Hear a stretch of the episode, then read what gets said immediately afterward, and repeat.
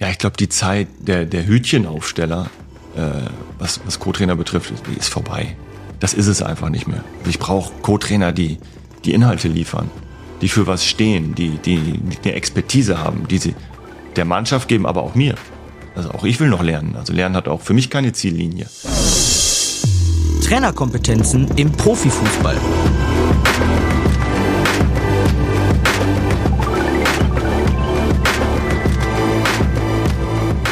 Podcast-Serie der DFB-Akademie.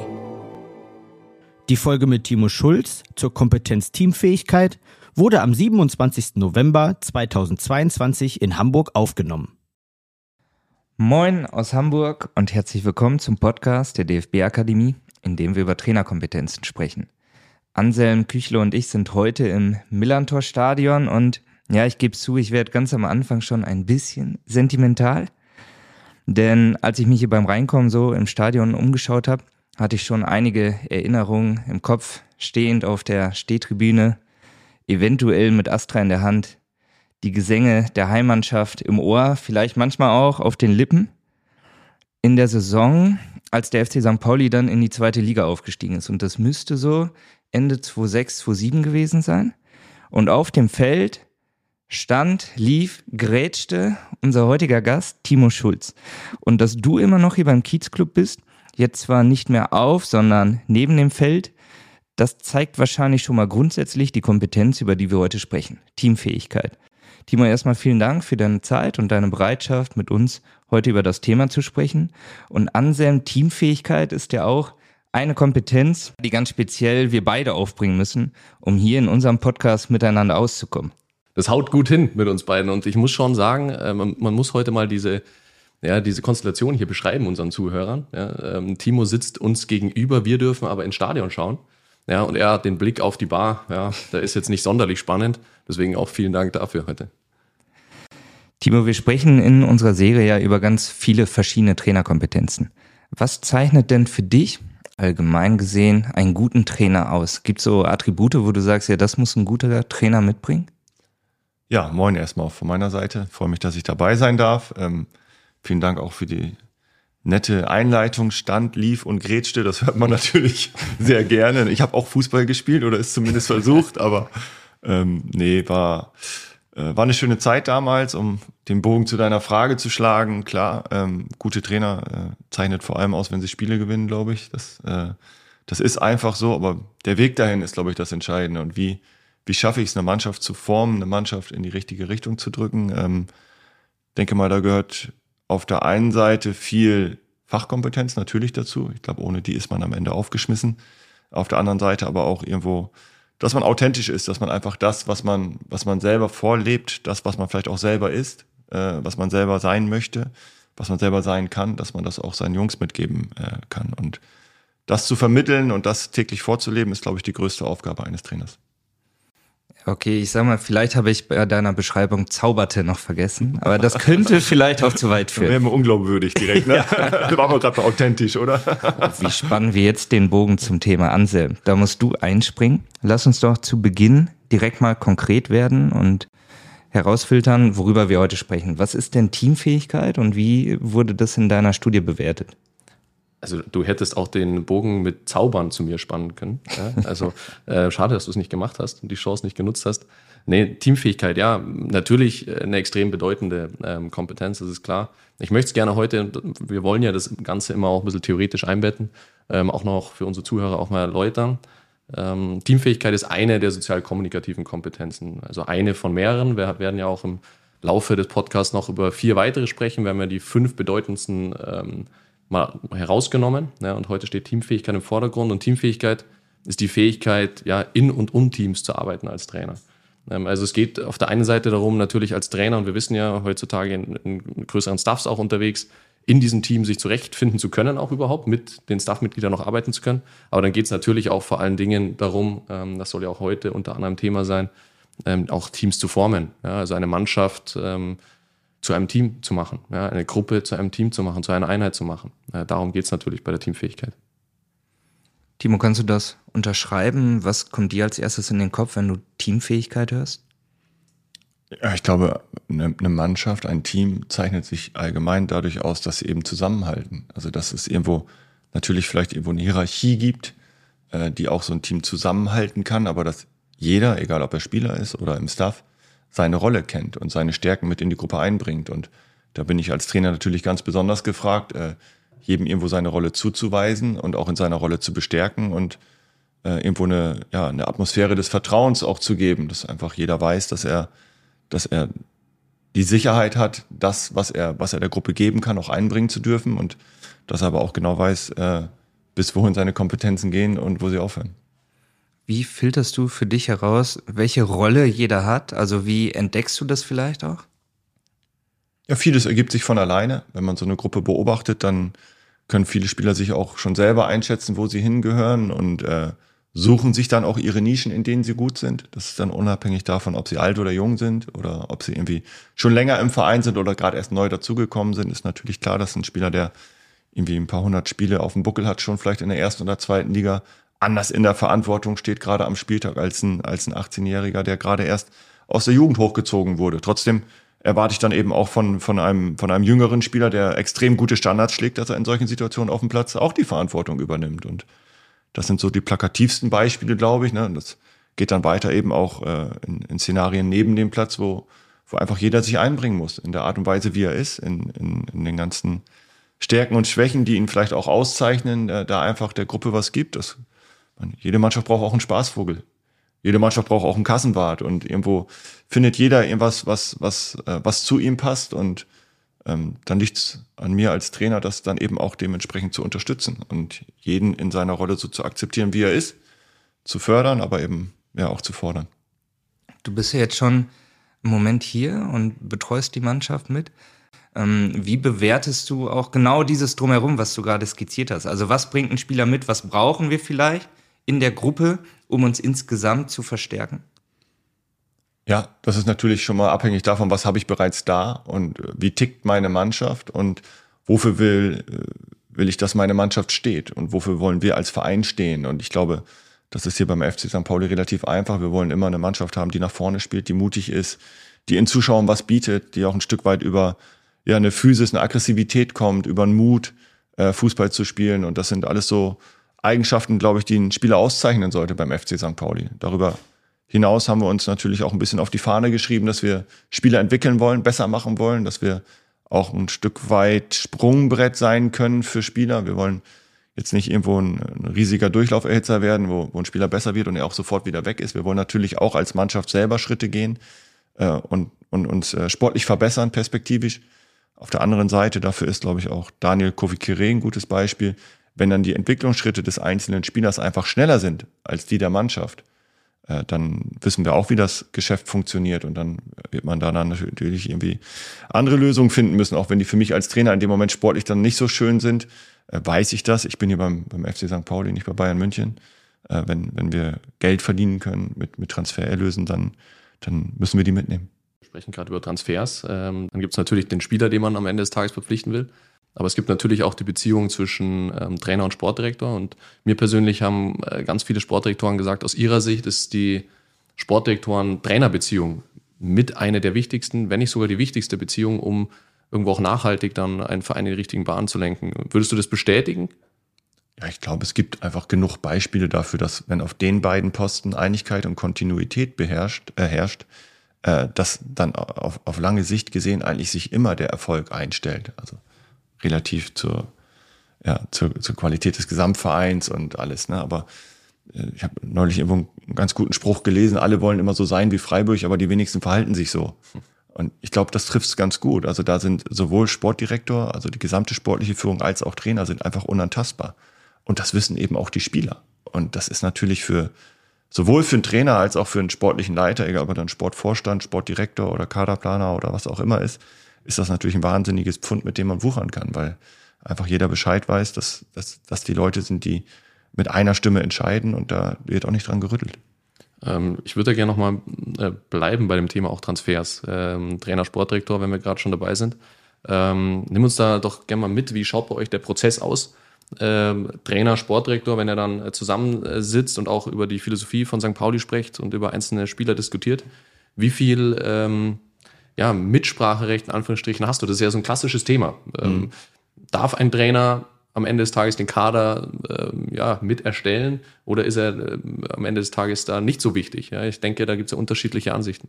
Ja, ich glaube, Schritt eins, den wir gegangen sind, seit, seitdem ich das übernommen habe hier und seitdem Andreas mich als Trainer installiert hat, ist, dass wir uns auf, auf eine gemeinsame, gemeinsame Spielphilosophie einigen konnten. Also überhaupt erstmal die, die einzelnen Positionsprofile klarer zu ziehen.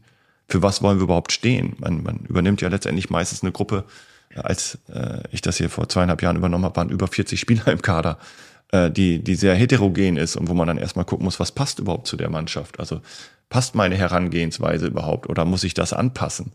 Ähm, welches System gibt den Jungs am meisten Sicherheit? Wo können sich die, die Spieler am besten entfalten? Und das ist natürlich ein Prozess. Und sobald man da Klarheit hat, weiß man natürlich auch besser, welcher Spieler passt A, vielleicht von, von, von seinem Typen her zu uns, B, aber auch fußballerisch auf dem Platz.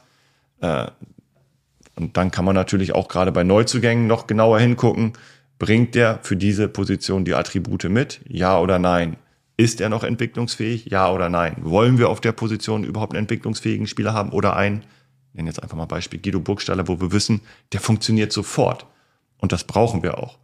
Und äh, dann geht's natürlich weiter in die Kaderplanung im Sinne von äh, Spieler-Scouting, Spielervorschlägen, wofür, glaube ich, jeder Verein äh, auf einem gewissen Niveau dann auch äh, separate Abteilung für hat. Und danach wird dann diskutiert, ich glaube, so wie das in, in jedem Verein ist. Und äh, wenn, wenn dann irgendwo Einigkeit herrscht, dann wird versucht, dass der Spieler verpflichtet wird. Und äh, selbst wenn sich Sportdirektor und Trainer einig sind, dann hängen da ja trotzdem immer noch ganz viele andere äh, äh, ja, Personen dran, der Spieler selbst, ein Berater und teilweise auch Berateragenturen und ja, da gibt's ja die wahnwitzigsten äh, Konstellationen. Von daher ist es immer nicht alles so einfach wie früher vielleicht irgendwie am Computer, wo man selber noch Bundesliga-Manager Professional gespielt hat und irgendwie geklickt hat, das ist mein Angebot und dann sagt der Spieler ja oder nein. Ich sag mal so, wenn der Spieler dann hier hinkommt und ihr zeigt ihm das Stadion, die Atmosphäre. Ja, dann kommt er auch. Dann kommt er. Ja, das ist ein gutes Mittel. Ja, müssen wir nicht drum herum reden. Also auf dem Niveau, auf dem wir uns bewegen, glaube ich, äh, in, in der Nische, in, in der wir uns wohlfühlen, äh, sind wir schon sehr, sehr gut aufgestellt. Also ihr beiden genießt den Blick hier auch gerade ins Stadion rein. Ähm, nicht selten, dass wir in der gleichen Loge sitzen, wenn wir äh, Spieler verpflichten wollen und Gespräche führen. Von daher äh, ich glaube, jeder, der schon mal hier war, kommt auch gerne wieder. Äh, jeder Gästespieler verlässt mit leuchtenden Augen unser Stadion, auch wenn sie verloren haben. Und äh, wenn man die Möglichkeit hat, zu St. Pauli zu gehen, dann nimmt man das auch wahr. Welche Art von Spielertyp passt zum FC St. Pauli? Jetzt mal weg vom Sportlichen nochmal, sondern ihr, der Club steht ja auch für einiges, auch abseits des Platzes. Wie schaut ihr da drauf und wie ja, kristallisiert das für sich für euch heraus, okay, der Spieler passt vielleicht auch nicht, nicht zu uns? Ja, also für, für mich jetzt aus rein sportlicher Sicht ist erstmal wichtig, dass ich erkenne, dass der Spieler sich noch entwickeln will. Also sagt ja so neudeutsch coachable, also dass er einfach noch Bock hat, äh, was zu machen, vielleicht auch neue Sachen zu erleben, vielleicht auch auf einer Position äh, nochmal neu anzugreifen, die er bis dahin nicht gespielt hat, an Themen zu arbeiten, äh, die er vielleicht bis dahin nicht so gerne angegangen ist. Also viele Spieler machen gerne nach dem Training noch Torschuss oder, oder Flankenkopfball, ja, weil es Spaß macht. Äh, aber auch an Themen zu arbeiten, die vielleicht nicht so spaßig sind, die vielleicht auch einen Aufwand bedeuten, äh, auch über einen längeren Zeitraum, um sich da nochmal auf ein anderes Niveau zu bringen. Also das sind so Sachen, die mir extrem wichtig sind. Ich glaube, alles, alles außer Fußballerische, ähm, wir als Verein stehen für gewisse Werte, mehr als viele andere Vereine und ich denke, dass viele Spieler sich auch im Vorfeld damit schon auseinandersetzen und wissen, worauf sie sich einlassen. Und natürlich scannen wir auch die Spieler. Das ist heutzutage ja relativ einfach dank diverser sozialer Plattformen, aber eben auch dank äh, eines Netzwerkes, in dem man sich befindet hier im Fußball. Und äh, das kommt nur ganz, ganz selten vor, dass wir äh, aufgrund solcher Faktoren vielleicht dann eher sagen, nee, davon nehmen wir Abstand der Verein steht für etwas. Ich glaube, ähm, es ist auch immer wichtig, dass der Trainer zum Verein passt oder dass es irgendwo matcht. Ne? Wenn man mit dir hier über das Gelände geht, und wir haben das ja vorhin gemacht, hat man schon das Gefühl, du kennst wahrscheinlich so gut wie jeden aufgrund deiner Vita, aufgrund deiner Jahre, in denen du jetzt hier bist. Wie sehr matchst du mit dem Verein und könntest du dir, also was ist so deine Denke, matchst du auch mit anderen Clubs oder sagst du, ich ich bin St. Pauli und wenn das irgendwann mal mit dem Cheftrainerposten hier nichts mehr ist, aus welchem Grund auch immer, ähm, machst du dir Gedanken über die Zeit danach? Was könnte dann kommen? Ja, klar. Also alles andere wäre, glaube ich, auch naiv. Ähm, das Fußballgeschäft ist so, wie es ist. Ich glaube schon, dass wir als FC St. Pauli hier jetzt auch in den letzten Jahren bewiesen haben, dass, dass wir auch einen anderen Weg gehen können. Wir können auch einen anderen äh, Weg gehen, weil wir, weil wir eben eng beieinander sind. Also nicht nur, nicht nur Andreas und ich, sondern auch Oke Göttlich, unser Präsident. Äh, wenn es da irgendwas gibt, dann regeln wir das grundsätzlich intern. Und trotzdem äh, weiß ich natürlich, dass so dieses, dieses Lieblingsszenario, Christian Streich, zehn Jahre und nur Erfolg, Erfolg, Erfolg, äh, das kann man halt nicht pachten, das kann man nicht garantieren. Und dementsprechend ähm, bin ich natürlich irgendwann wahrscheinlich auch in der Situation, dass ich mich mal anders orientieren muss, will, werde, kann, darf, soll. Äh, aber ich glaube, das, das, das muss man irgendwie als Trainer, egal ob man irgendwie Urgestein in dem Verein ist oder irgendwie neu dazugekommen ist, das muss man ausblenden. Also ich genieße das hier und jetzt. Ich genieße das, was ich äh, machen darf hier, weil mir das unfassbar viel Spaß macht. Da habe ich auch lange darauf hingearbeitet, dass ich diese Rolle ausüben darf und ähm, da jeden Tag einfach zu sehen, es bestmöglich zu machen, den Jungs irgendwie den Spaß, die Freude, die Energie zu vermitteln, äh, auf dem Platz Gas zu geben, in der Woche im Training, am Wochenende im Stadion ich glaube, dass wenn das der Fokus eines Trainers ist, dann hat er erstmal genug zu tun, dieses äh, Long-Term-Thinking oder dieses irgendwie über drei Monate, drei Jahre zu denken. Das fällt dann tatsächlich ähm, in, die, in die Rolle eines Sportdirektors oder eines, eines Gesamtvereins, an der ich mich natürlich gerne beteilige und den Weg, den gehe ich auch gerne mit. Aber für mich ist entscheidend, dass wir am nächsten Wochenende gut aussehen, in drei Wochen gut aussehen und äh, da sollte mein Hauptaugenmerk drin liegen, meine Hauptenergie drin liegen und alles weitere wird man dann sowieso sehen. Du hast gesagt, äh, du hast lange darauf hingearbeitet, diesen Posten dann auch irgendwann zu bekommen. Du warst hier Spieler, du warst Spielertrainer. Lass uns einmal kurz in diese Phase gehen, die ich ganz spannend finde. Also du hast ja Bundesliga gespielt, bist dann in die zweite Mannschaft und warst spielender Co-Trainer. So müsste man es, glaube ich, richtig ausdrücken. Ne? Nimm uns mal mit. Wie war das für dich in dieser ja, Zwischenrolle zu sein und auch vielleicht im ersten Schritt dich mehr Richtung Trainer zu orientieren? Und wie hat die Mannschaft das auch ausgenommen? Ja, es war für mich eine ganz, ganz wichtige Phase, als meine Karriere sich dem, dem Ende entgegen äh, neigte, hat Helmut Schulte mich mal zu sich ins Büro geholt, das werde ich nie vergessen, hat gesagt, pass auf, Schulle, ähm, ein, zwei Jahre kannst du noch spielen und äh, wir, wir setzen auch auf dich als Spieler und du bist wichtig für die Mannschaft, auch wenn du vielleicht nicht mehr jedes Wochenende auf dem Platz stehst. Äh, aber eins kann ich dir jetzt schon sagen, du wirst irgendwann mal ein richtig guter Trainer, wenn du das möchtest. Weil du das Spiel verstanden hast, weil du gut mit Menschen kannst, du kannst Leute äh, gut begeistern für eine Sache, du bist äh, rhetorisch geschickt und wenn ich dich so beobachte, wie du dich gibst, auch dem Trainer gegenüber oder anderen Menschen gegenüber, dann wird das richtig gut zu dir passen. Mach dir da mal Gedanken. Und von dem Tag an habe ich eigentlich so überlegt, wie, wie kann es denn für mich weitergehen? Und die Phase, wo ich dann spielender Co-Trainer bei der U23 war, war ich auch parallel noch Teammanager. Also der Verein hat mir auch damals die, die Option gegeben, äh, ins Management aufzusteigen, weil wir uns da eh vergrößert haben zu dem Zeitpunkt damals war ja immer so zwischen erster, zweiter Liga und ähm, war schon klar, dass wir uns da personell irgendwie breiter aufstellen wollen. Hab dann aber ja eigentlich schon nach ein paar Wochen oder Monaten gemerkt, also so dieses am Schreibtisch sitzen, E-Mails zu beantworten, irgendwie permanent organisatorische für die Jungs oder für, für den Trainer zu machen, das, das war nicht so mein Ding. Ich wollte wieder zurück. Mir hat das Spielen noch viel Spaß gemacht, mir hat aber auch das Coachen Spaß gemacht, vor allem damals noch von den jungen Spielern und dementsprechend habe ich dann auch eigentlich äh, so schnell es ging meine Trainerscheine absolviert.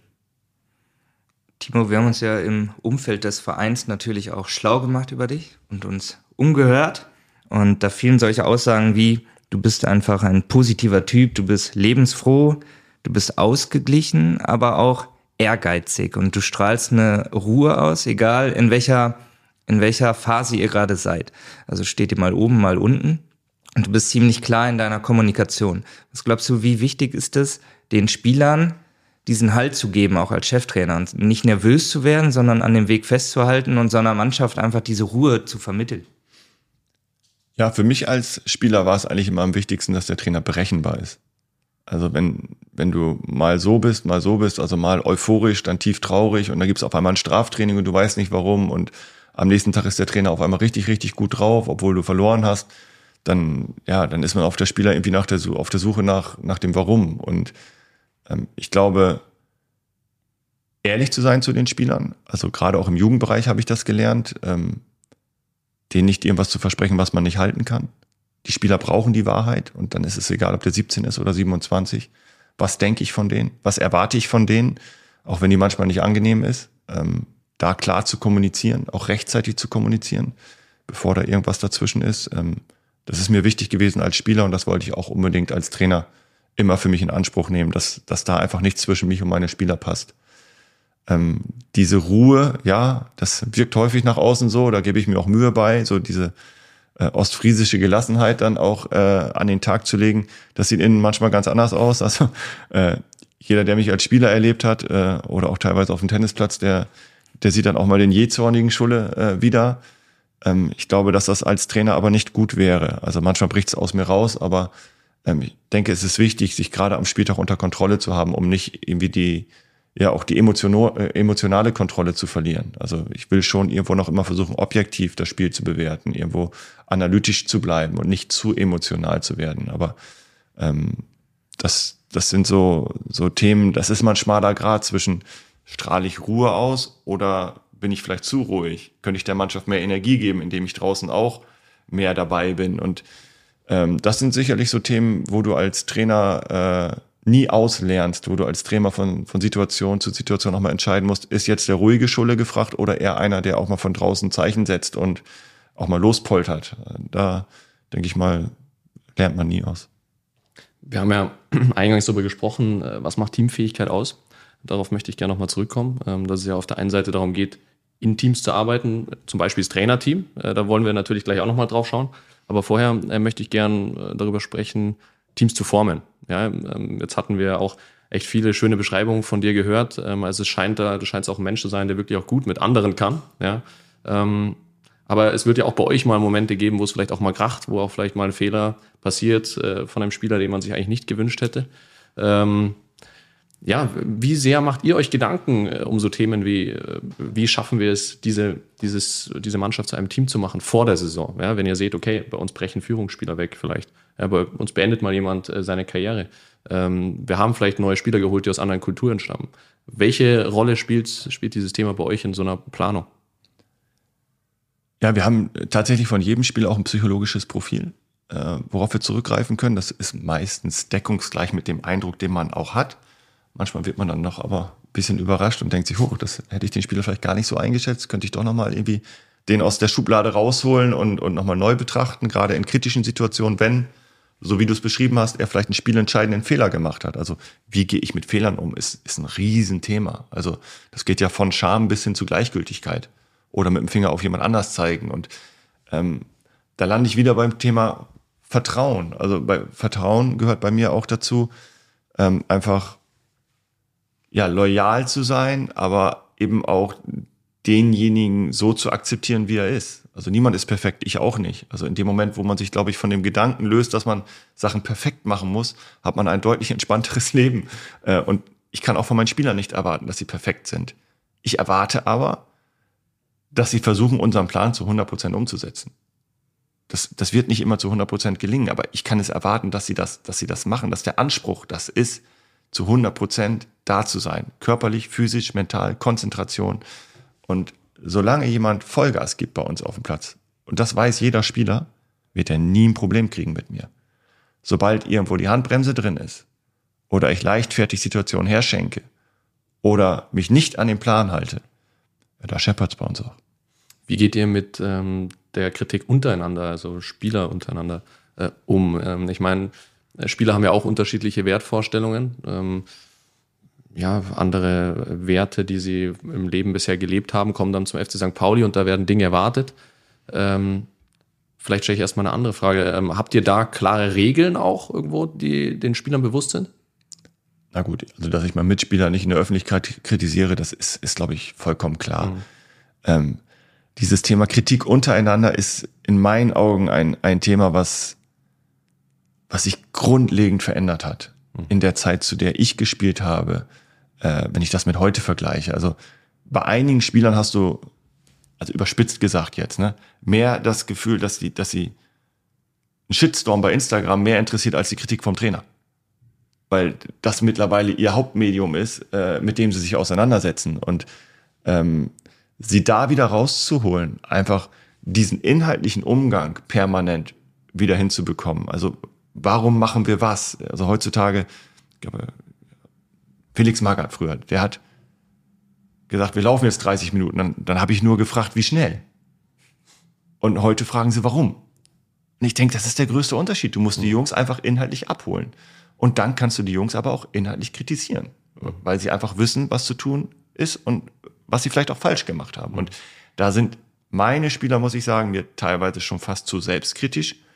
Würde mir da schon gerne mal wieder so einen Max Kruse zwischen, zwischen wünschen, der einfach dann auch, ich nie vergessen, dem wir 4-0 in Karlsruhe, waren 30 Grad, ich saß da fix und fertig nach dem Spiel in der Kabine und er kommt rein und schmeißt sein Trikot weg und ich hoffe, er hört das nicht. Und er hatte damals noch Fettwert von, ich würde fast behaupten, 20 und guckt uns alle so an und sagt, ja, mit euch kann ich hier auch keinen Blumentopf gewinnen. Ne? und da wusstest du aber, der funktioniert am nächsten Spiel wieder, ohne Probleme.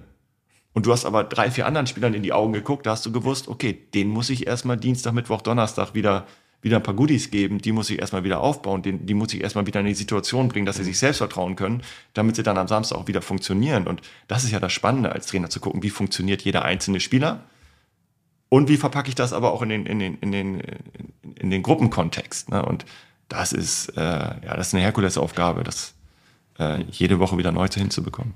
Ja, definitiv. Also ähm, mittlerweile wissen wir auch, dass die sozialen Kompetenzen einfach ähm, extrem wichtig sind, wenn es darum geht, belastbare Beziehungen auch mit äh, Spielern aufzubauen. Und diese äh, Trainer-Athleten-Beziehung ist ja auch super bedeutend für auch den Gesamterfolg. Äh, es ist ja aber doch auch so, ich glaube, das wissen wir alle, dass in so einer äh, Gruppe ja auch mal vielleicht Menschen sind, die irgendwo nicht reinkommen, ja, die irgendwo nicht integriert werden, warum auch immer. Ähm, siehst du da eigentlich auch die Verantwortung der Trainer dann? Darauf zu schauen, dass ein, eine einzelne Person, die vielleicht ein bisschen isoliert ist, ähm, reingenommen wird? Bis zu einem gewissen Grad ja. Aber irgendwann muss der Spieler auch Verantwortung für sich selbst übernehmen. Und irgendwann muss man dann eben auch gucken, passt es oder passt es nicht. Und es gibt doch genug Beispiele, und das ist gar nicht positiv oder negativ, wo es einfach nicht passt. Also vielleicht ein Spieler innerhalb der Gruppe, warum auch immer. Vielleicht aber auch ein Spieler zum Verein oder zum Trainer. Ich meine, wie oft wechselt ein Spieler den Verein und auf einmal blüht er auf, weil er einfach einen anderen Status in der Gruppe hat und aber vielleicht auch vom Trainer anders wertgeschätzt wird. Und das muss ja gar nichts jetzt irgendwie auf einer persönlichen Ebene zu tun haben, sondern ein Trainer hat nun mal einen Kapitän, der auf der Sechs spielt und als ein zweiter Sechser, der ist jünger und neu dazugekommen und der spielt eben nicht, weil der Trainer seinem Kapitän vertraut und sagt, das ist meine Nummer eins auf der Position, der hat einen immensen Wert für die Mannschaft. Dann muss man eben von beiden Seiten vielleicht auch so konsequent sein und sagen, hier nicht, vielleicht woanders. Also dafür kommt ein anderer neu dazu, der woanders nicht funktioniert hat und der funktioniert dann hier in der Gruppe. Trotzdem sollte man es sich auch nicht zu leicht machen und einfach sagen, funktioniert halt nicht, muss weg, sondern schon auch gucken, warum funktioniert es nicht und können wir vielleicht einen Weg finden, dass es funktioniert, weil irgendwo hat ja jeder Spieler seine Daseinsberechtigung, jeder Spieler hat ja seine Stärken und die soll er ja auch für die Gruppe einbringen, am besten auf dem Platz und ähm, da ist schon mein Anspruch als Trainer aus, aus jedem Spieler das Optimale rauszuholen. Das bedarf ja auch viel Kommunikation. Ne? Du hast selber über Feedback-Kultur gesprochen eigentlich und über diesen Wandel. Wie kommunizierst du mit den Spielern? Also sind es viele Einzelgespräche, die du führst dann auch mit jedem, weil es bedarf ja vor allem auch Transparenz. Dann du musst ja wissen und auch der Spieler muss wissen, woran ist er bei dir, woran bist du bei dem Spieler. Nicht, dass es dann irgendwann darauf hinausläuft, wir haben keine Kommunikation mehr, dann ist das Kind ja im Endeffekt schon im Brunnen gefallen. Genau. Ähm, erstmal soll der Spieler auch wissen, und das wissen meine, meine Jungs, ähm, dass sie jederzeit zu mir kommen können. Jederzeit bei mir an die Tür klopfen können, weil Kommunikation ist am Ende auch keine Einbahnstraße. Also gerade wenn die Jungs vielleicht was im persönlichen Bereich haben und man das dann vielleicht auf dem Platz irgendwie nur so halbgar wahrnimmt, dann erwarte ich schon, dass sie zu mir kommen und sagen, hey Coach, ist gerade was oder ich habe da nächste Woche was, darf ich vielleicht und äh, das klappt aber eigentlich auch ganz gut, weil, weil eben komme ich wieder zu dem Wort Vertrauen, weil eben dieses Vertrauensverhältnis da ist, weil die Spieler wissen, dass sie, dass sie bei mir immer ein offenes Ohr finden werden. Und für mich nehme ich in Anspruch, eigentlich jeden Tag irgendwo mit, mit dem Spieler auch zu sprechen. Und wenn es nur zwei, drei Sätze sind, bei jedem Spieler auch zu wissen, wie ist die persönliche Situation, Frau, Frau Freundin, äh, Kinder, äh, überhaupt privates Umfeld. Äh, da nutze ich dann schon auch die Zeit, die wir gemeinsam an der, am Trainingsgelände verbringen. Wir haben ja auch mittags meistens ein Essen zusammen oder ein Frühstück zusammen, mich dann dazu zu hocken, auch solche Sachen in Erfahrung zu bringen. Darüber hinaus dann auch rauszufinden, wie ticken die Jungs denn, äh, was, was macht sie aus, wo sind denn überhaupt äh, dann auch auf, auf einer persönlichen Ebene ihre Stärken und Schwächen und äh, da kommen dann natürlich auch häufiger mal witzige äh, Situationen zustande und ich wiederum gebe auch gerne von mir preis. Also ich glaube, jeder meiner Spieler weiß, dass ich, dass ich eine Frau und drei Kinder habe und dass mir mein Familienleben sehr wichtig ist, dass ich zum Beispiel gern Tennis spiele. So, das äh, sind, ich bin auch jemand, der in, in dem Bereich, wenn ich Vertrauen zu Jungs habe, äh, sehr kommunikativ ist. Und ich glaube, da entwickelt sich dann eine Beziehung auf einer persönlichen Ebene. Na, jeder, der mal irgendwie was vom Watzlawick gehört hat oder so, äh, die ist nun mal viel wichtiger als die Sachebene. Also wenn ich einen Spieler hart in der Sache kritisiere und er das aber auch nachvollziehen kann, weil er eben auch weiß, okay, da habe ich Mist gebaut, dann kann er das schon ganz gut unterscheiden zwischen, ja, das, das ist Schulle, das ist, ist der Typ, mit dem ich vielleicht dann am Frühstückstisch sitze oder den ich auch so irgendwie akzeptiere, respektiere und ganz gern mag. Und das ist aber der Trainer, überspitzt gesagt jetzt Herr Schulz, äh, der dann von mir gewisse Sachen erwartet und da auch unnachgiebig und hart ist. Und auch in der Sache eben dann nicht mit sich diskutieren lässt, weil so gern ich mit den Jungs kommuniziere, äh, also ein Diskussionsclub wird es bei uns nicht werden, sondern das sind dann schon auch klare Ansagen, was wir zu tun und zu lassen haben auf dem Platz. Finde ich super spannend, jetzt auch wieder das Thema sachliche Kritik. Bei der Kritik waren wir vorhin schon, aber ich möchte da nochmal äh, näher drauf eingehen ähm, und da eine These in den Raum stellen in dem Kontext. Nicht jeder Spieler wird gleich behandelt. Richtig. Okay, ja, also weil das ist ja immer wieder ein, interessantes Thema. Das heißt, ja, der Trainer muss alle Spieler gleich behandeln. Aber ja, also wenn der Spieler zehn Minuten zu spät kommt, dann ja. hat er die gleiche Strafe zu bezahlen, egal ob er 38 oder, oder 17 ist. Es gibt schon so Regeln und Leitplanken, wo, wo nicht diskutiert wird. Aber ich, ich fange jetzt nicht an, äh, mit, mit einem 33-jährigen Spieler noch über, über seinen schwächeren Fuß zu mhm. diskutieren. Mhm. Ob das noch Sinn macht, den zu, zu trainieren. Mhm. Oder äh, nochmal irgendwie äh, die, die 15. individuelle Videoanalyse vom, ja vom Spiel am, am, am 22. Spieltag zu machen. Also äh, dafür erwarte ich dann aber von den Spielern, dass sie natürlich auch wissen, die Rechte, die ich ihnen vielleicht mehr gebe, mhm. auch was das Standing innerhalb der Gruppe angeht, sind natürlich auch einhergehend damit, dass sie mehr Pflichten haben, mhm. was so Vorbildfunktionen und so angeht. Also das ist alles ein Geben und Nehmen, egal wie alt der Spieler ist oder welches Standing er hat oder wo er in der mhm. Hierarchie steht. Gehst du da auch teilweise systematisch vor? Also überspitzt auch, hast du einen Plan? Okay, an den Tagen spreche ich mit dem, dem, dem. Und oh Mann, jetzt ist mir aufgefallen, seit zwei Wochen habe ich mit dem Spieler eigentlich noch nicht gesprochen. Jetzt sollte ich mal wieder? Oder sagst du, es kommt vor allem auf die Situation drauf an? Wo befindet ihr euch gerade? Wo ist der Spieler? Und dann merke ich vielleicht empathisch, okay, jetzt wird's mal wieder Zeit, dass wir uns unterhalten.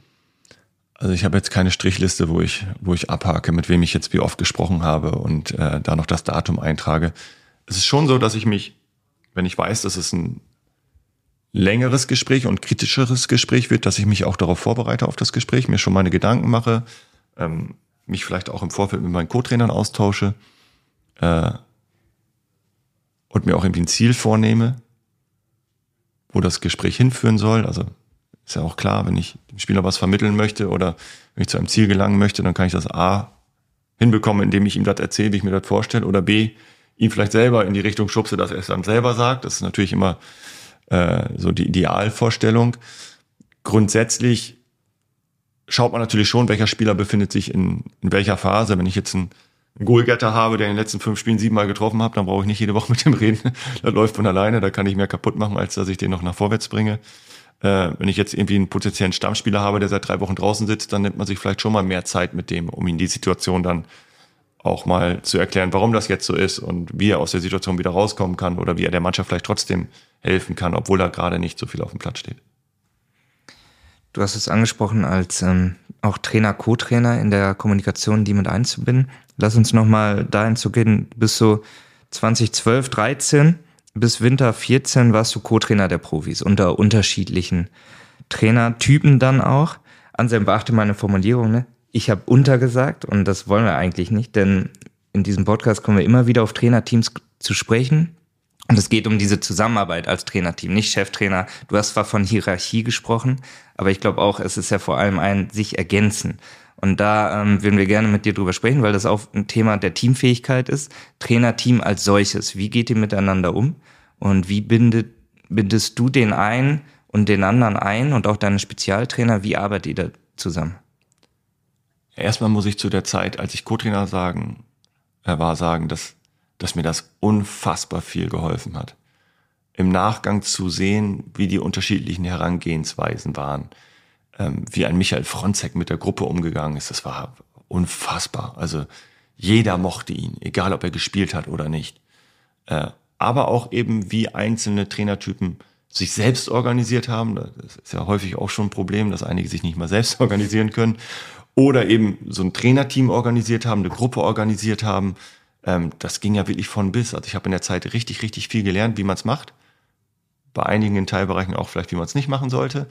Ähm, das ist ja auch ein guter Lerneffekt und man nimmt sich dann von allem was raus und ich glaube, ich habe bei mir im Trainerteam eine sehr, sehr flache Hierarchie. Also ich vertraue meinen beiden Co-Trainern und auch allen Spezialtrainern zu 100 Prozent. Ähm, klar spricht man Inhalte ab, aber ich würde jetzt nie im Athletiktrainer reinpfuschen und sagen, aber warum ist denn jetzt die Kniebeuge so abgelaufen oder warum haben wir so und so viel Wiederholung gemacht? Äh, dafür habe ich meine Spezialisten. Äh, dafür habe ich auch genug andere Sachen zu tun, als ich mich darum auch noch kümmere. Äh, Gerade fußballerisch inhaltlich bin ich natürlich mit meinen Co-Trainern und meinem Torwarttrainer äh, tagtäglich am Diskutieren und am, am Organisieren und am, am Strukturieren. Wie können wir noch das letzte Quäntchen rausholen? wo haben wir schlecht ausgesehen, wo müssen wir uns verbessern. Äh, aber das ist ja ein Prozess, der hört nie auf. Also wir haben jetzt allein dieses Jahr schon drei verschiedene Systeme gespielt. Äh, allein da hat man natürlich unfassbar viel zu tun, das vor- und nachzubereiten, dann auch wieder äh, vielleicht in, in der Videoanalyse am bestmöglich zu visualisieren, um dann wieder zu gucken, welcher Spieler passt denn jetzt am besten auf welche Position. Also das ist, das ist schon spannend und das macht unseren Job ja auch so, ja, so abwechslungsreich. Loik äh, und Fabi werden es mir verzeihen, dass ich jetzt nochmal an den Anfang deines Satzes drücke. Ähm, was hat denn Michael Fronzek da genau ausgezeichnet? Was hat er da genau gemacht, äh, von dem du jetzt äh, so begeistert sprichst? Ist ganz schwer konkret zu benennen. Er hat einfach eine Art an sich gehabt, wenn er ans Trainingsgelände gekommen ist oder äh, in die Besprechung gekommen ist, mit, mit, mit seiner Aura und mit der Art und Weise, wie er geredet hat, immer sehr ruhig, sehr klar sehr vertrauensvoll den Jungs gegenüber, trotzdem auch in der Klarheit, dass, dass einfach jeder gemerkt hat, okay, der interessiert sich für mich, der mag mich auch als Mensch, als Spieler. Ähm, er hat, einen, hat einen Zugang gefunden, sag ich mal, zu den richtigen Jungs in der richtigen Konstellation, sodass dann die ganze Gruppe da eine Energie entwickeln konnte, die, sag ich mal, weit über das Fußballerische hinausgegangen ist. Weil damals so die Mannschaft, wenn ich die im Nachgang betrachte, war, es war eine gute Mannschaft, aber keine sehr gute. Und trotzdem hat er es geschafft, äh, so jeden Spieler irgendwie so bestmöglich ins Laufen zu kriegen. Und ähm, das, ist, das ist schon eine Qualität, die du, die du als Trainer erstmal haben musst. Danke. Und jetzt zu Loic und äh, Fabi. Ja, mit Loic. Zurück. Mit Loic haben wir gesprochen. Und ähm, auch sehr lange. Er hat viel zu erzählen, auch dann über dich. Mag man gar nicht meinen, ne? Für, für den Hanseaten mit. Ähm, er sagte, von Tag eins an hast du die beiden sehr äh, stark eingebunden. Du hast sie direkt mit in die erste Reihe gestellt, sie haben direkt äh, Teile auf dem Platz gemacht, sie halten Präsentationen. Kannst du uns das einmal skizzieren? Wie ist so euer Zusammenspiel und was sind so für dich die Kernaufgaben, die du übernimmst? Was vielleicht Kernaufgaben, die die beiden übernehmen? Wie ergänzt ihr euch da? Ja, ich glaube, die Zeit der, der Hütchenaufsteller, äh, was, was Co-Trainer betrifft, die ist vorbei. Also so früher, wo dann auch gerne mal alt gegen Jungen gespielt wurde oder Handball, Kopfball zum Aufwärmen. Das ist es einfach nicht mehr. Also ich brauche Co-Trainer, die die Inhalte liefern, die für was stehen, die, die, eine Expertise haben, die sie der Mannschaft geben, aber auch mir. Also auch ich will noch lernen. Also Lernen hat auch für mich keine Ziellinie. Und ähm, ich glaube, dass beide da höchst unterschiedlich sind. Ähm, Loic kenne ich jetzt ja schon auch die Jahre vor meiner Amtsübernahme hier. Und ist ein sehr ruhiger, äh, introvertierter, aber ganz, ganz klarer, oft unterschätzter Co-Trainer, der seine Stärken sicherlich hat, äh, vor allem im Individualtraining, aber auch in, in der Art und Weise, wie, wie er Menschen einschätzt, wie er Gruppen einschätzt, äh, was er selber der Gruppe an Energie geben kann, aber äh, wie er es auch schafft, immer wieder äh, so einzelne Teile der Gruppe zu vereinen oder da, da auch Einfluss zu nehmen, dass, dass einfach jeder, jeder sich wohlfühlt. Darüber hinaus besitzt er natürlich auch eine Expertise allgemein äh, im Bereich des Fußballs. Sein Netzwerk geht weit über, über ein 4-4-2 hinaus, sondern will ich über alles das, was, was, was so das Gesamtkonstrukt Mannschaft, Staff, äh, Sportdirektor, äh, Fans ausmacht. Und äh, wenn man überlegt, dass beide erst 29 sind und jetzt schon äh, so, so viel Wissen und so viel Erfahrung angesammelt haben, das ist schon Wahnsinn. Fabi ist eher der analytische, ich sag mal, eher so ein bisschen der, der Draufgänger, der gerne an der Front steht, gerne äh, Anweisung gibt, äh, mannschaftstaktisch extrem versiert ist, sich da ganz, ganz viele Gedanken macht, wie kann man vielleicht die Stärken des Gegners minimieren, die eigenen noch mehr in den Vordergrund stellen, wie kann man das dann auch gleichzeitig verbinden mit, mit Videoanalysen, Trainingsinhalten. Ähm, die beiden haben einen Wahnsinns-Trainingskatalog anhand unserer Prinzipien ausgearbeitet, äh, wo dann selbst auch schon die Belastungsparameter alle mit drin sind mittlerweile. Von daher ja, wir haben in den, in den zwei Jahren, glaube ich, als, als Trainerteam, wenn ich jetzt erstmal nur die drei nehme, die für den Fußball zuständig sind, uns natürlich auch weiterentwickelt, auch geguckt, wo, wo haben wir noch Felder, in denen wir zulegen müssen, zulegen können. Und äh, da sehen wir auch immer noch viele Bereiche, wo wir noch lange nicht am Limit sind. Ich habe von einem kleinen Trip während einer Länderspielpause nach Ostfriesland auch gehört, wo Leuk erzählt hat, ja, da wart ihr zusammen auch in einem familiären Umfeld und ähm, habt euch auch besser kennengelernt und das blieb ihm, bleibt ihm ausdrücklich in Erinnerung. Und das fand ich ganz spannend. Also das ist ja auch was Situatives, so wie ihr das wohl geplant habt. Und wie wichtig ist es für dich? Ihr müsst euch ja als Team, als Mensch da auch verstehen, um da Dinge zusammen zu machen, ja, um dieses Vertrauen dann auch aufzubauen. Ne? Ja, genau das ist es. Also ähm, der Ostfriesland-Trip, das war eigentlich nur eine Saisonanalyse, ähm, wo wir in, in meine Heimatstadt gefahren sind. Dann konnte sich jeder der Jungs was was aussuchen. Fabi wollte gern reiten. Dann hat ein Kumpel von mir einen Ponyhof. Dann sind wir da schön erstmal eineinhalb Stunden durch die ostfriesische Pampa geritten. Das war natürlich sensationell.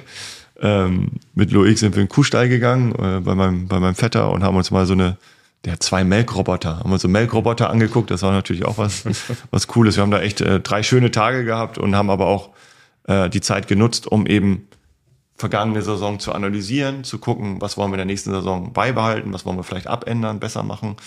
Ähm, ich glaube, dass solche, solche Sachen erstmal so als, als Event äh, wichtig sind, aber eben auch inhaltlich.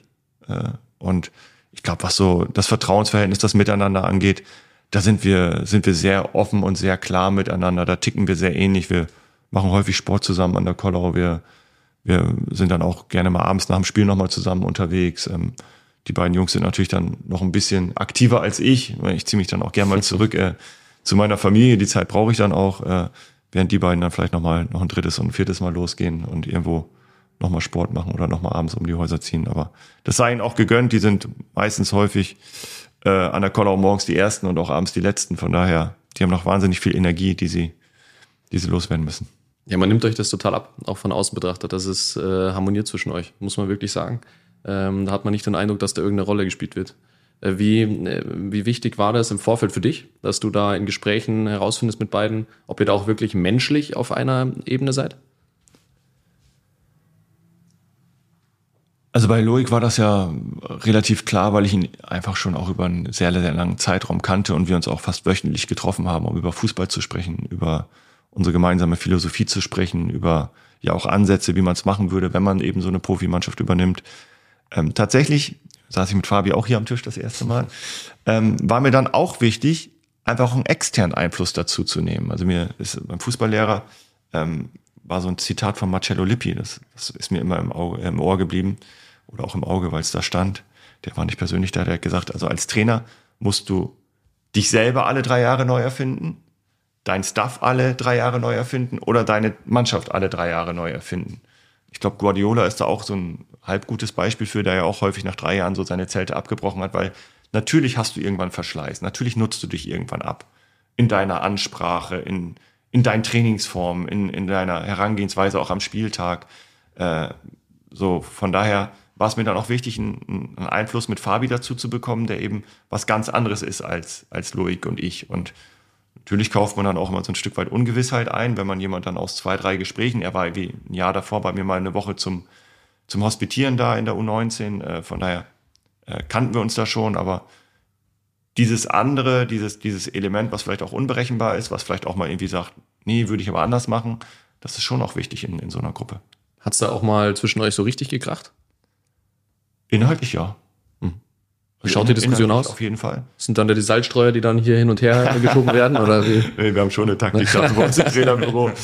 Ja, ähm, ich sag mal, gerade bei, bei, bei einer Herangehensweise, was, was, was eine Mannschaftstaktik angeht, gibt es natürlich viele unterschiedliche Meinungen. Und da bestehe ich auch drauf, dass wir diskutieren und dass Argumente ausgetauscht werden. Ansonsten wird ja keiner von uns klüger. Also ich sag's nochmal, ein Hütchenaufsteller und einen Ja-Sager brauche ich bei mir im Trainerteam nicht. Ich brauche Jungs, die, die eigene Ideen haben, äh, die sich einbringen, die, die auch mal mit einem Nein kommen oder mit einem Aber kommen. Und äh, ich glaube, davon leben wir alle. Und ich hoffe, dass die beiden aber auch sehen, dass dann, äh, wenn, wenn der alte, weise Trainer dann mal eine Entscheidung trifft, die im Nachgang dann vielleicht doch nicht ganz falsch war, dass sie dann auch erkennen, okay, er hat die Situation halt schon 10, 15 Mal erlebt. Äh, die Lösung war dann in dem Moment die bessere. Vielleicht im ersten Moment auch die diplomatischere, aber im Nachgang auch die, die bessere. Und äh, das ist das Schöne als Fußballtrainer, man weiß häufig nicht im Vorfeld, welche Lösung die bessere war. Also dann hätte ich Pathologe werden können oder hätte ich für die Presse schreiben dürfen, dann hätte ich im Nachgang sagen können, ja, warum hast du den aufgestellt oder warum hast du nicht den eingewechselt oder wieso habt ihr euch nicht auf die Standardsituation vorbereitet? Das bin ich nicht. Ich muss vorher eine Entscheidung treffen und die treffe ich, nachdem ich ausgiebig mit meinen Co-Trainern diskutiert habe. Aber die Entscheidung am Ende, wenn die Niveau strittig ist, die treffe ich. Du, der alte, weise Fußballtrainer, das würde ich jetzt nicht so. Solange ich noch nicht alt und weiß bin, ist okay. Oder Anselm siehst du auch nicht so, ne? Also ähm, ich finde total spannend, dass man ja wiederum sieht, dass diese Teamfähigkeit auch äh, einfach ein Element auch der Führungskompetenz ist, die wir eigentlich in jeder Folge irgendwo mal benennen. Ähm, weil man sieht, man muss sich natürlich auch in so einem Trainerteam arrangieren. Ja? Und ähm, es ist halt mittlerweile so, dass äh, Führung ja auch nicht immer abgeleitet werden kann von diesen klassischen Führungsstilen, die jeder mal irgendwann gehört hat äh, im Laufe seines Lebens, sondern man wechselt halt dann auch mal ja, in seiner Ansprache. Mal ist man mehr der autoritäre Typ, mal ist man mehr der Nahbare, ja, der eng an einer Person ist und weiß, was den anderen äh, gerade drückt. Ja, und ich denke, am Ende ist der Mittelweg dann der beste. Man muss immer rausfinden, in welcher Situation bin ich der, bin ich als solcher gefragt und als solcher gefragt. Und die Teamfähigkeit ist da immer, immer ein wichtiger Aspekt ähm, um am Ende auch wieder vereinen zu sein, denke ich, auch als Cheftrainer, auch wenn es dann mal zum Beispiel im Team kracht, dass man der ist, der dann auch wieder zu einem Konsens beiträgt. Ja, glaube, beim Fußballlehrer gab es dann auch eine Klausur über Überführungsstile. Du konntest dann einfach situative Führung reinschreiben, da war alles richtig. ähm, aber es trifft es halt ein bisschen. Ne? Also ich sag's nochmal, das, was ich vorhin auch gesagt habe, als, als du fragtest, was mich als Trainer auszeichnen soll, dass man berechenbar bleibt und dass das Team über allem steht. Das ist wichtig. Also diese, diese Integrität einfach zu haben, auch wenn ich eine Entscheidung vielleicht anders treffen würde, ich gehe die trotzdem mit. Und zwar ohne Wenn und Aber. Nicht irgendwie noch nachmittags mit drei Leuten schnacken, aber ich hätte es anders gemacht. Oder im Nachgang kommen, ja, siehst du, habe ich es doch gesagt. Damit ist mir nicht geholfen. Also das, das ist es nicht. Wir müssen klar kommunizieren, klar diskutieren, müssen zu einem Ergebnis kommen, wo wir alle sagen, das ist das Beste und es gibt auch Situationen, wo, wo das eben nicht funktionieren kann. Dann, dann muss eben der Chef eine Entscheidung treffen. Aber dass die Jungs sich einfach mitgenommen fühlen. Also sowohl die Trainer als auch die Spieler. Dass die einfach merken, okay, da haben die Jungs sich Gedanken gemacht, da hat der Trainer sich Gedanken gemacht und jetzt gehen wir es so an. Mit einer hundertprozentigen Überzeugung. Weil sobald irgendwo Zweifel da ist, äh, verlierst du Energie, verlierst du Power. Ja, und ich finde, äh, das zeigt auch wieder so schön, wie anspruchsvoll auch äh, die Aufgabe als Co-Trainer ist. Also es ist ja schon so als Co-Trainer, wenn du dich verschreibst, okay, ich gehe jetzt als Co-Trainer auch in eine Saison, dann bin ich normalerweise nicht der finale Entscheider. Ja, meistens ist dann der Cheftrainer der finale Entscheider. Und dennoch muss ich ja auch Entscheidungen mittragen können. Ich finde, das hast du jetzt auch so schön äh, beschrieben. Es kann ja auch mal sein, dass äh, ich eine andere Einschätzung eigentlich habe vom Spiel, vielleicht es ein bisschen anders gemacht hätte von der taktischen Ausrichtung. Aber dann denke ich, ist es auch extrem bedeutend, dass man auch nach dem Spiel trotzdem sagt, okay, es war unsere Entscheidung in meinem stillen Kämmerlein rege ich mich dann vielleicht kurz auf, ja, warum hat denn der Cheftrainer das nicht so gemacht? Oder zu meiner Frau sage ich, hey, ja, ja, ich hätte es anders gemacht. Aber ich glaube, dass es eine extreme Stärke dann auch eines Co-Trainers ist und deswegen eine, eine aus meiner Sicht Muss-Fähigkeit eines Co-Trainers ist, äh, da dann auch loyal zu sein ähm, gegenüber dem Cheftrainer. Loyal zu sein, ich glaube, du musst auch wissen, ähm, wo stehe ich innerhalb der Mannschaft. Ne? Leuk hat zum Beispiel gesagt, dadurch, dass sie sehr früh eingebunden wurden, hat sich auch ein gewisses Standing in Bezug zu den Spielern entwickelt. Die sehen ihn nicht als Hütchenaufsteller, sondern klar auch als Trainer, der uns auch was mitgibt, der uns was erzählt. Und sie sind direkt mit eingebunden. Das heißt, du bist nicht irgendwie hinten dran oder so, sondern du bist Teil dieser Gruppe. Und diese Gruppe besteht ja nun mal aus zig Individuen, die alle unterschiedliche Rollen einnehmen. Da komme ich zu der Frage, was macht denn aus so einer Gruppe von Profispielern ein Team? Ich möchte die Frage direkt weitergeben. Was macht denn FC St. Pauli äh, denn zum Team? Ja, wir haben eigentlich relativ schnell damit angefangen, der Mannschaft unsere Werte, unsere Identität und unsere Prinzipien mit auf den Platz zu geben. Also wir selber neben dem Platz wollen für transparente Kommunikation stehen. Wir wollen clever sein, wir wollen Spaß haben. Wir wollen diszipliniert arbeiten. Das sind alles so Attribute, glaube ich.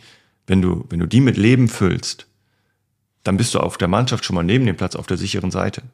Wenn die Jungs einfach wissen, okay, um 10 Uhr ist Treffpunkt, wenn, wenn ich um halb 10 da bin und ich soll bis 14 Uhr bleiben und ich bleibe bis 15 Uhr, dann, dann werde ich nie ein Problem kriegen. Dann kann ich am Wochenende auch ein Eigentor schießen oder 300-prozentige versemmeln. Dann steht das Trainerteam hinter mir.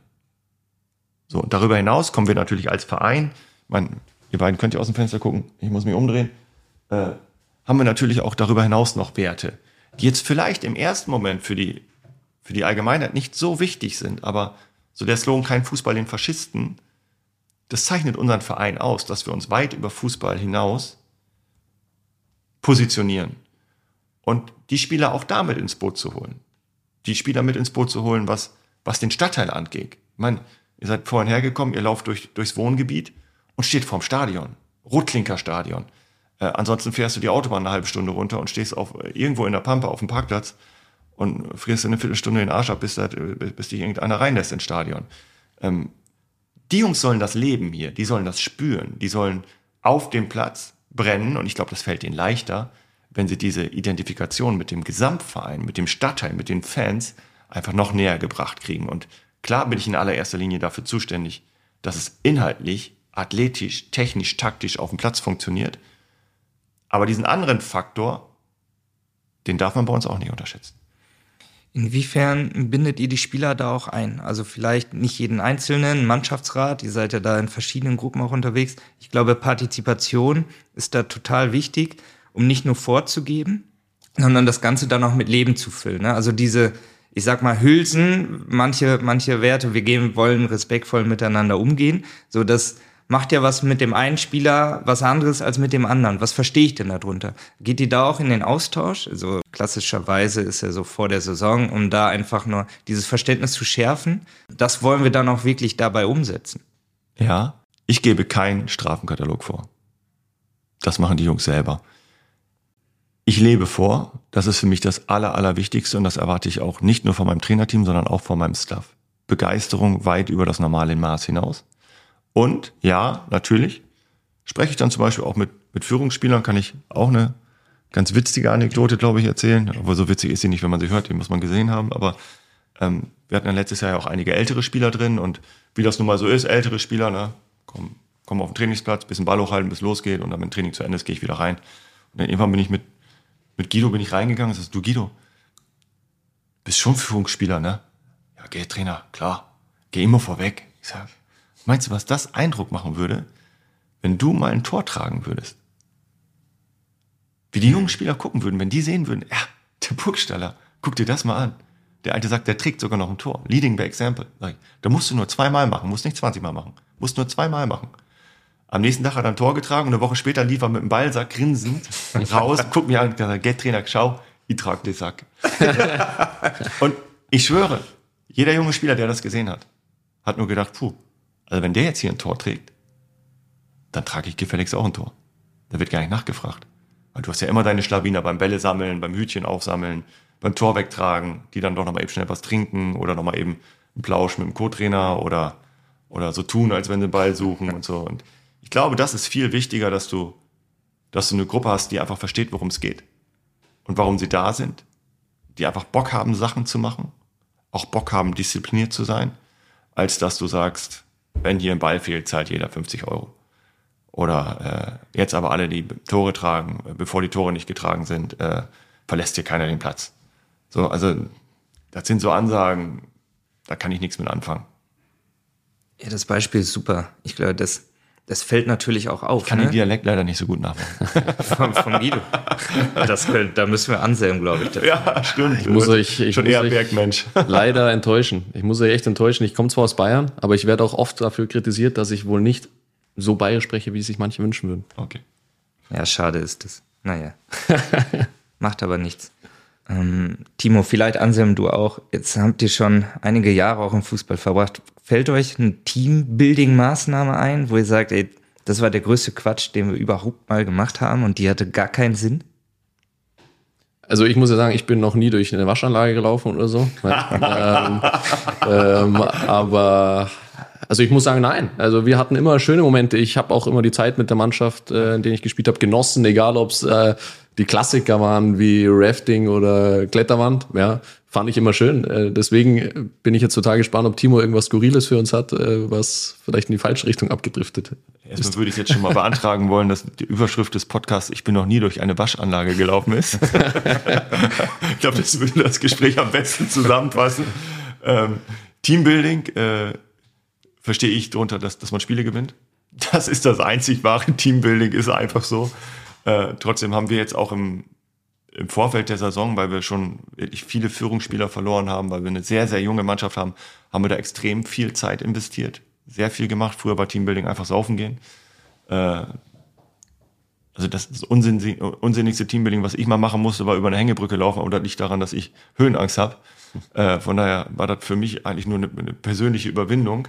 Äh, aber Teambuilding an sich ist nie verkehrt. Also wir haben auch wieder beim Fußballlehrer haben wir durch irgendein Spinnennetz krabbeln und so. Ich glaube, das ist einfach, wenn das zu aufgesetzt ist, dann macht das keinen Sinn. Ansonsten äh, diese Klassiker wie Rafting oder ein Padel oder Tennisturnier oder so, das geht immer. Wenn die Jungs Zeit miteinander verbringen, Spaß haben, sich auf einer, auf einer anderen Ebene kennenlernen, als du spielst auf der 6 und du auf der 10 und am Ende gibt's ein Siegerfoto, äh, die Zeit miteinander zu verbringen, persönliche Sachen auszutauschen. Ich finde auch zum Beispiel die Familie ab und zu mal dazu zu nehmen, einfach zu sehen, mit wem umgibt er sich denn da? Also wer, wer sind die Leute an seiner Seite? Manchmal entstehen dann ja auch Symbiosen, gar nicht mal unter der Spieler untereinander, sondern einfach der Partner untereinander. Und äh, das, das treibt die Gruppe dann auch wieder zusammen. Ne? Also in meinen Augen gibt es kein schlechtes Teambuilding. Komm, sei ehrlich, Tennis spielen willst du nur, weil du am Ende den Pokal dann hochhältst wahrscheinlich. Nee, nee, also Fußballer sind alle schon sehr, sehr äh, ballaffin und, und balltalentiert. Also da gibt's in jeder Mannschaft viele richtig gute Tennisspieler oder, oder Rückschlagsportarten allgemein, glaube ich, können viele Fußballer sehr gut. Aber da muss ich jetzt schon mal eine, eine Frage stellen. In Bayern wird er gern geschafkopft. Ja? Was spielt ihr denn im Mannschaftsbus? Ähm, wir haben tatsächlich früher noch viel Karten gespielt verschiedene Kartenspiele. Als ich angefangen habe in Bremen, haben wir noch Skat gespielt. Mhm. Ähm, dafür braucht man ja eigentlich nur drei Leute, aber ich glaube, die kriegt man heutzutage schon gar nicht mehr zusammen. Ähm, ja, um ehrlich zu sein, die Jungs heutzutage, wenn sie was spielen, dann spielen sie irgendwie was am iPad, Monopoly am iPad, oder sie gucken halt einen Film oder eine Serie. Also ja, gerade auf der Hinfahrt oder so haben schon die meisten Jungs mittlerweile Kopfhörer auf. Ist eigentlich schade, aber so, so ist es nun mal. Jetzt doch nochmal ein ernstes Thema hier äh, auf unserer Zielgeraden, aber ich finde das tatsächlich super interessant. Kann man wahrscheinlich auch nicht erzwingen, äh, das wieder zu ändern, oder? Ähm, da geht ja schon was verloren, auch in dem, in dem wie man es vielleicht äh, auch früher kannte, oder? Ja, also wir haben tatsächlich auch noch Jungs, die, die spielen mal eine Runde Schach oder spielen mal eine, haben, haben mal ein Brettspiel dabei auf Auswärtsfahrten. Also das gibt es schon noch. Aber früher gab es die Möglichkeiten einfach gar nicht. Also da warst du froh, wenn, wenn, wenn der Bus eine VHS-Anlage hatte und du konntest zusammen Film gucken. Äh, und da hat der Trainer dann meistens am nächsten Tag noch Bezug drauf genommen in seiner Ansprache vom Spiel. Äh, mittlerweile ist es einfach so, dass allgemein die sozialen Medien ja einfach den Alltag der Jungs bestimmen und dann dementsprechend auch viel Zeit da rein investiert wird und dann gehören ja mittlerweile eben Netflix und was es nicht noch alles gibt und, und Kopfhörer und Spotify und weiß gar nicht, muss das alles weggepiept werden, werden hier im Podcast. äh, äh, die gehören nun mal dazu und so ist das, so ist das nun mal. Also ich, ich habe mich damit irgendwo in Anführungsstrichen abgefunden. Ich finde das jetzt auch mittlerweile gar nicht mehr negativ. Das ist halt so. Es gibt nun mal neue Generationen, die nutzen das auch. Ich fand aber auch spannend, was du vorhin gesagt hast. Dann bist du mal ein Saufen gegangen als Mannschaft. Also, und dann hat sich auch was entwickelt. Also, sich da dann auszusprechen. Ich hoffe tatsächlich, dass sowas auch immer noch stattfindet. Nicht, dass die sich alle einen geben drüben auf der Reeperbahn, aber dass du einfach so in den Austausch auch kommst. Ein gutes Beispiel ist ja, wenn ihr zusammen esst, ist es ja so, es gibt keine festen Essensgruppen, sondern jeder setzt sich dahin, wo der Platz gerade frei ist. Ne? Und alleine dadurch ähm, wechseln sich ja wahrscheinlich die Gruppen schon mal so ein bisschen und man kommt mit jedem in den Austausch. Und das natürlich auch fürs Team ja unabdingbar, da auch immer mit unterschiedlichen in Kontakt zu treten. Ja, wobei es Gruppenbildung immer schon in jeder Mannschaft gab. Das Entscheidende ist, dass die Gruppen untereinander auch miteinander können. Äh, und dass da irgendwie im Idealfall dann Spieler aus verschiedenen Gruppen, aber trotzdem auch äh, ein persönliches Verhältnis haben und was miteinander machen, weil so werden dann ja auch mal die Gruppen durchgemischt und äh, dass es dann irgendwie eine, die Skandinavier gibt und die englischsprachigen und die, die Afrikaner und die ruhigen und die lauten und die schnellen und die witzigen. Das ist ja vollkommen normal. Also davon lebt so eine Gruppe ja auch. Absolut, äh, denn ich denke, dass es auch wirklich eine Gefahr für eine Mannschaft und dann für, die, für das Team sein kann, wenn du ähm, zu viele Individualisten hast, im Sinne von Leuten, die alleine einfach auch außerhalb des Trainingsplatzes rumhängen. Ähm, da spricht man ja auch von so einem gewissen Konformitätsdruck. Also wenn du äh, als Einzelner ja, versuchst, dich sozusagen an die anderen anzupassen. Ähm, obwohl du vielleicht nicht so tickst wie die, ziehst du mit ihnen immer um die, um die Ecken. Und irgendwann kommst du da aber dann nicht mehr ja, raus und das ist natürlich dann total kontraproduktiv äh, für auch die Mannschaftsbildung. Äh, deswegen finde ich das auch super interessant. Und dann sind wir auch wieder, da können wir eigentlich wieder das rund machen, das Bild, ja, von Kaderplanung äh, über all die Themen, die wir heute gesprochen haben, bis zum einzelnen ähm, Spieler und zur Teamfähigkeit. Ja, Timo, denn wir enden immer mit einer fast schon zusammenfassenden Frage. Und zwar geht es darum, was sind denn so deine drei Tipps, deine Takeaways für die Trainerkollegen, um sich bei dieser Kompetenz, Teamfähigkeit gut aufzustellen? Was ist dir dabei wichtig? Ja, ich, ich sage es nochmal, Vertrauen. Vertrauen in die Fähigkeiten deiner Mitarbeiter, sage ich jetzt einfach mal. Am Ende sind es ja deine Kollegen, mit denen du zusammen Erfolg haben möchtest. Also auf jeden Fall Vertrauen. Da gehört für mich Loyalität dazu. Auch in schlechten Zeiten oder in Zeiten, wo mal Gegenwind da ist und der wird kommen, dann trotzdem füreinander da zu sein.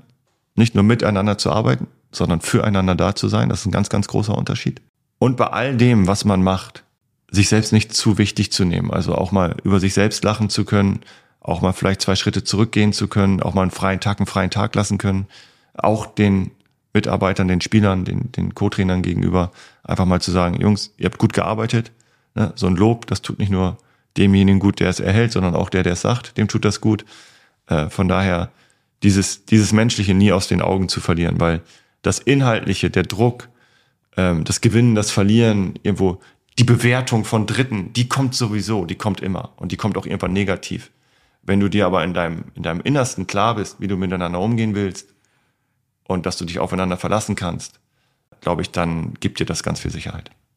Danke für deine zusammenfassenden Worte. Ich glaube, dann geht ihr zusammen den, den spannenden Weg hier in der tollen Atmosphäre, in der wir heute schnacken durften, Anselm. Ne? Timo, dir vielen Dank für deine Zeit. Und, Sehr gerne. Ähm, ja, Anselm, dir auch. Danke für deine Zeit und deine, deine Worte. Und ich freue mich auf die nächste Folge.